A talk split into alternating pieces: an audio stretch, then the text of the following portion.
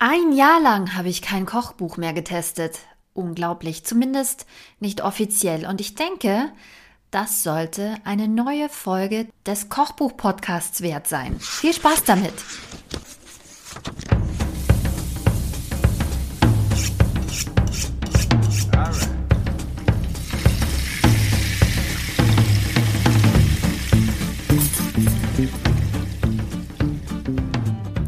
Im Januar 2022 bin ich offiziell aus meiner Corona-Pause zurückgekehrt mit meinen Kochbuchtests. Das ganze Jahr 2021 habe ich es tatsächlich nicht geschafft, auch nur ein einziges Kochbuch so richtig auf Herz und Nieren zu testen.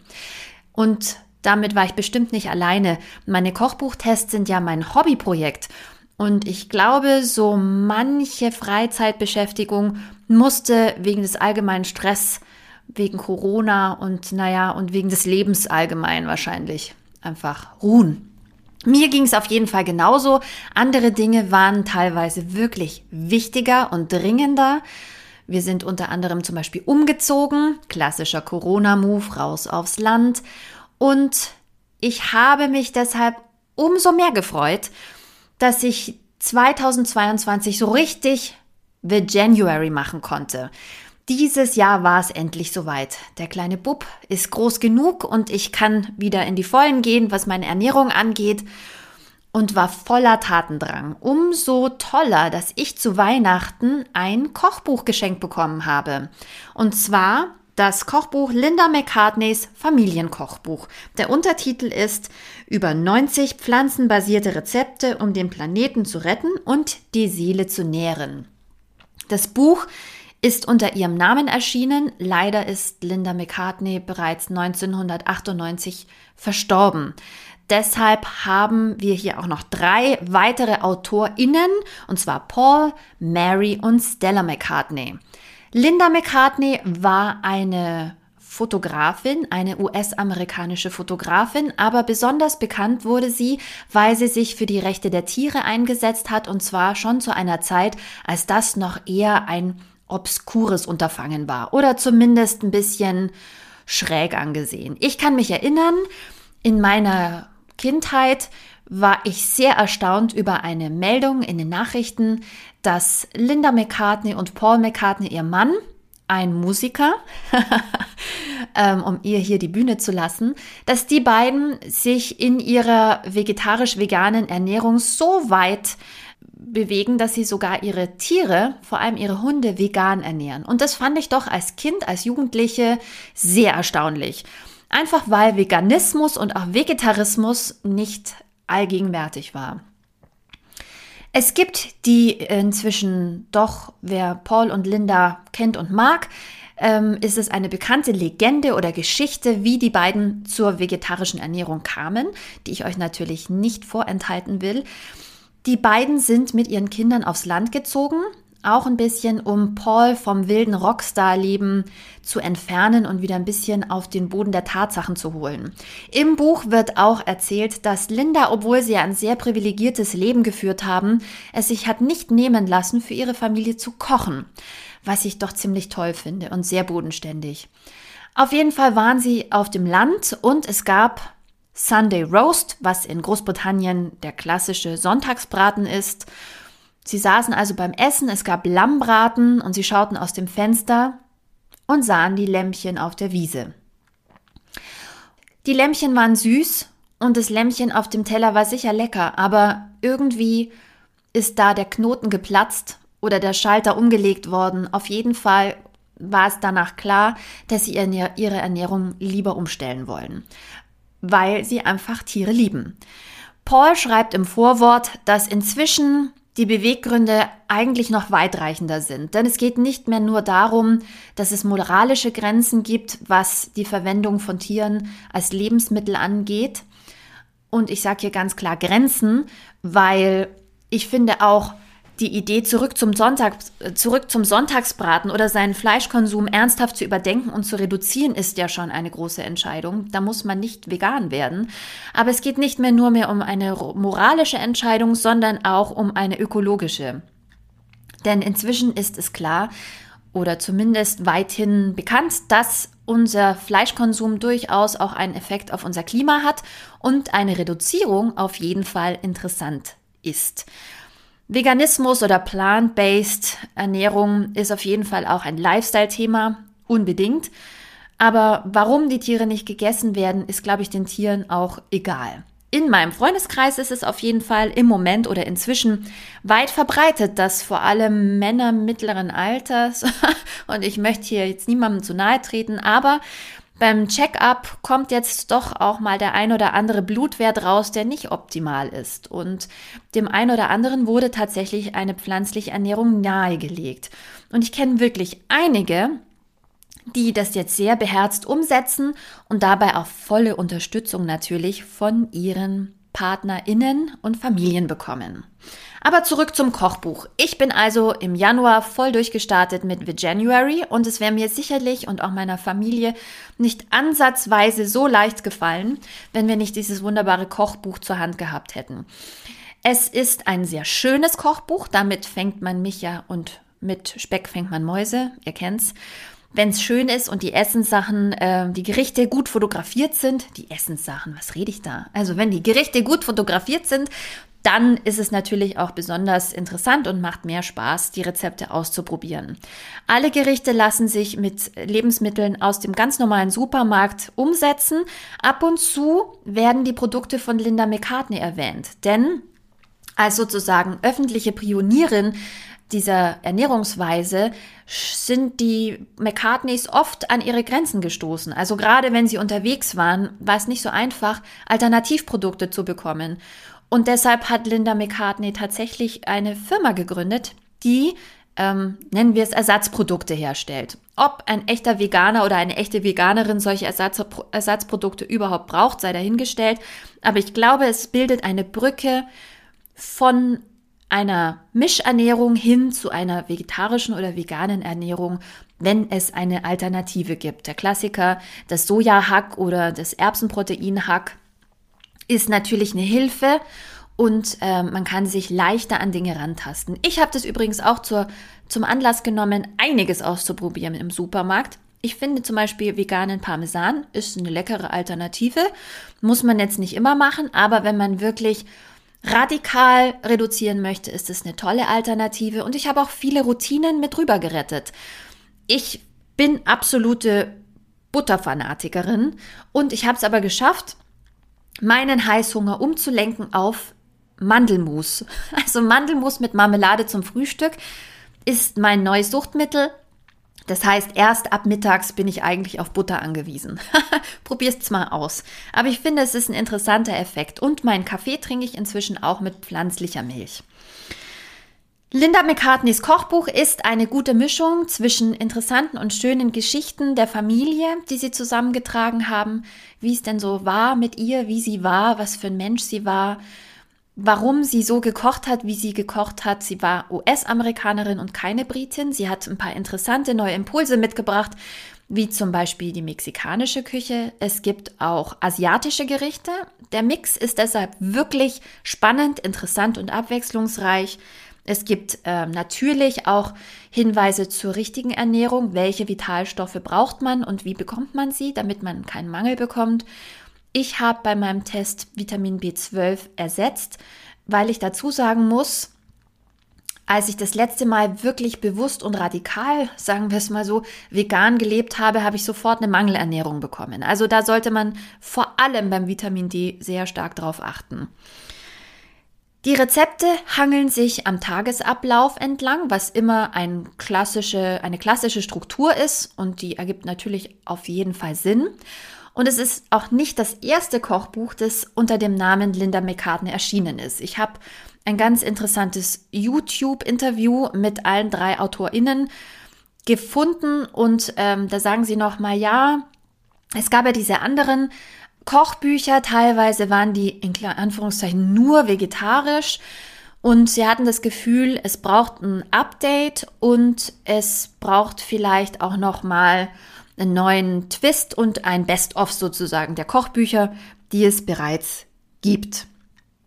Das Interview verlinke ich dir auf jeden Fall, euch auf jeden Fall auch in den Show Notes. Alle Gerichte, die ich ausprobiert habe, haben sich auch genauso umsetzen lassen. Manchmal habe ich ein bisschen andere Zutaten genutzt, eben was gerade da war, aber so viel Flexibilität muss jedes Rezept für mich aushalten.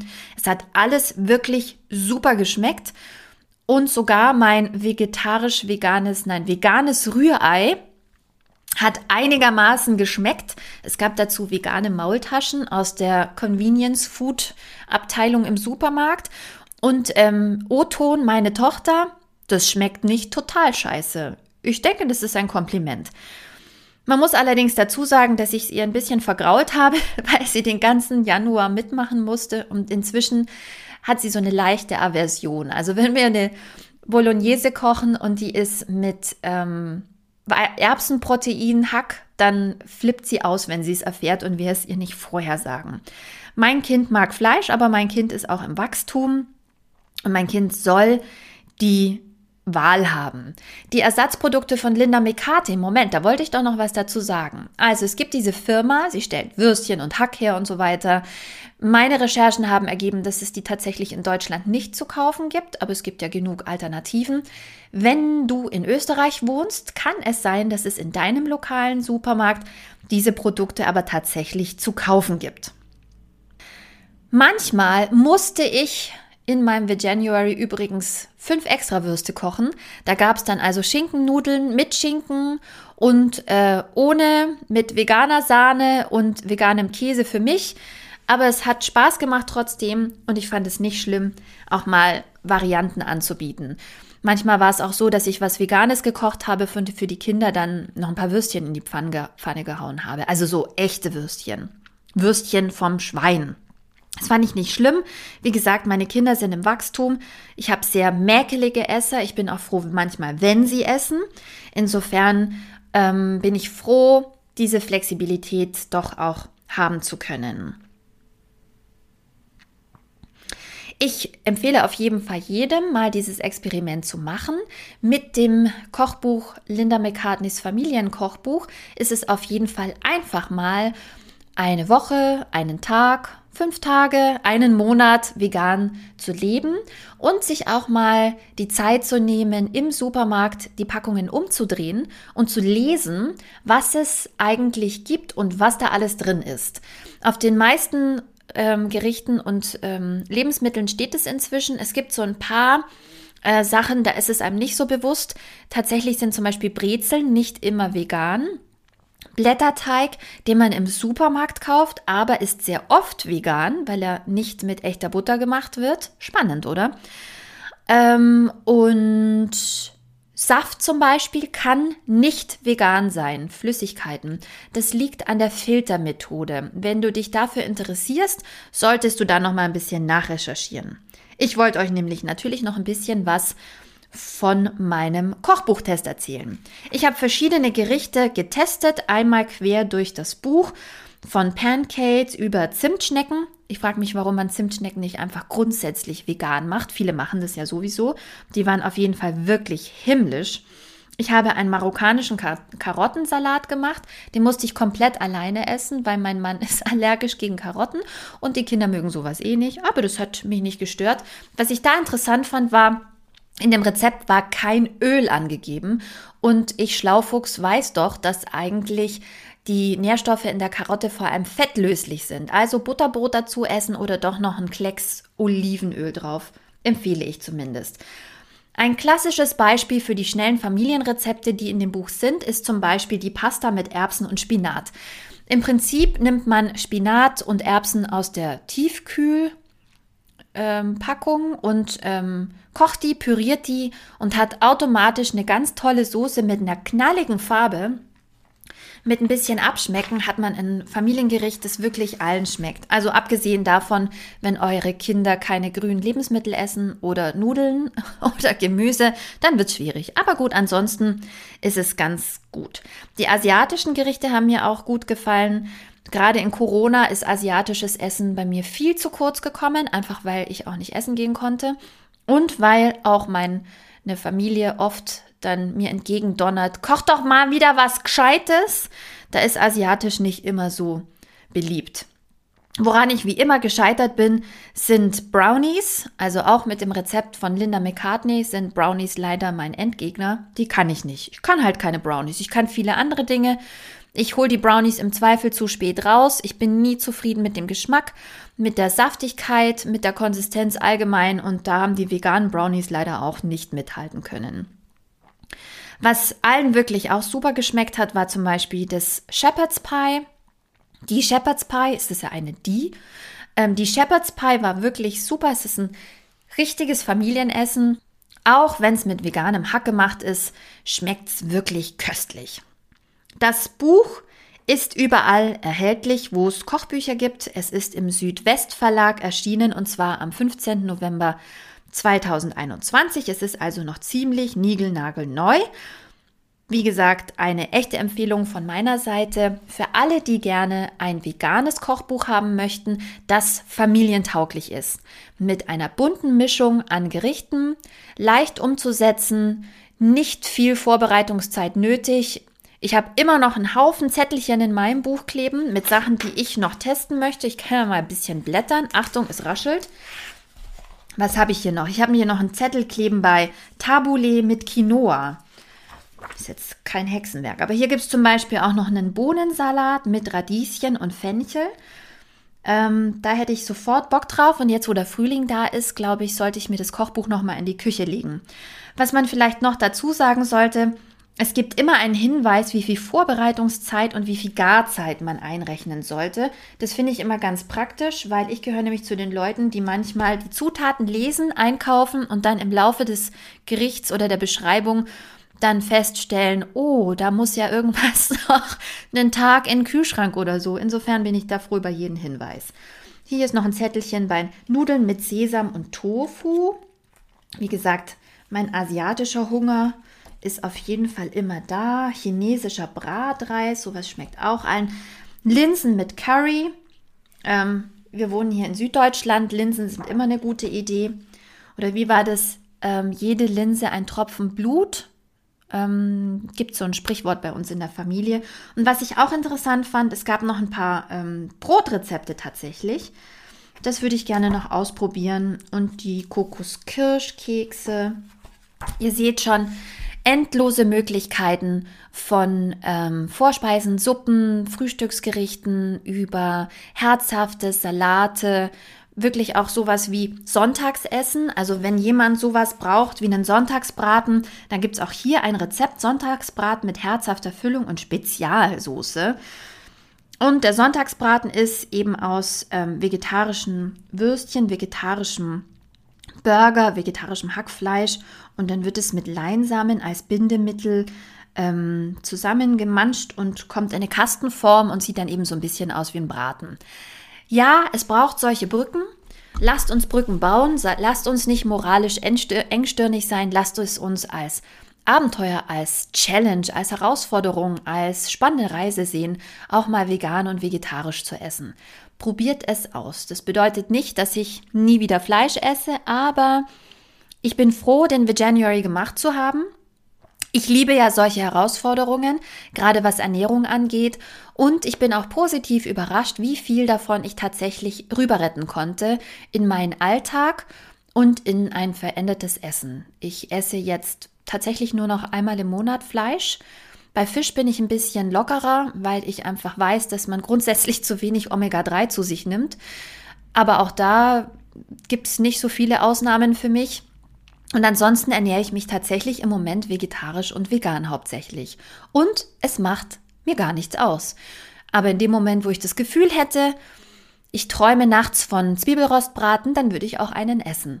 Ich hoffe, du siehst es wie ich als gesunde Einstellung, hast Lust, was Neues auszuprobieren und holst dir vielleicht mal das Buch Linda McCartneys Familienkochbuch. Wenn du das tust, dann schreib mir doch, gib mir Feedback im Blog unter www.kuchenoderweltfrieden.de oder auf Instagram, da ist meine Adresse auch kuchenoderweltfrieden.de. Ja, damit es so ein bisschen konsistent ist. Oder hinterlass mir hier beim Podcast hören einen Kommentar, Kommentar oder eine Bewertung. Natürlich kannst du mir so viele Sterne geben, wie du möchtest, aber vielleicht gibst du mir sogar fünf Sterne und lässt mir auf jeden Fall noch ein bisschen Feedback da. Ich freue mich über Feedback. Ich freue mich von Hörerinnen und Hörern zu hören. Das klingt ein bisschen seltsam, aber das ist eben manchmal so. Wir hören uns bald wieder. Ich habe viel vor dieses Jahr und bis dahin, ciao, servus und baba.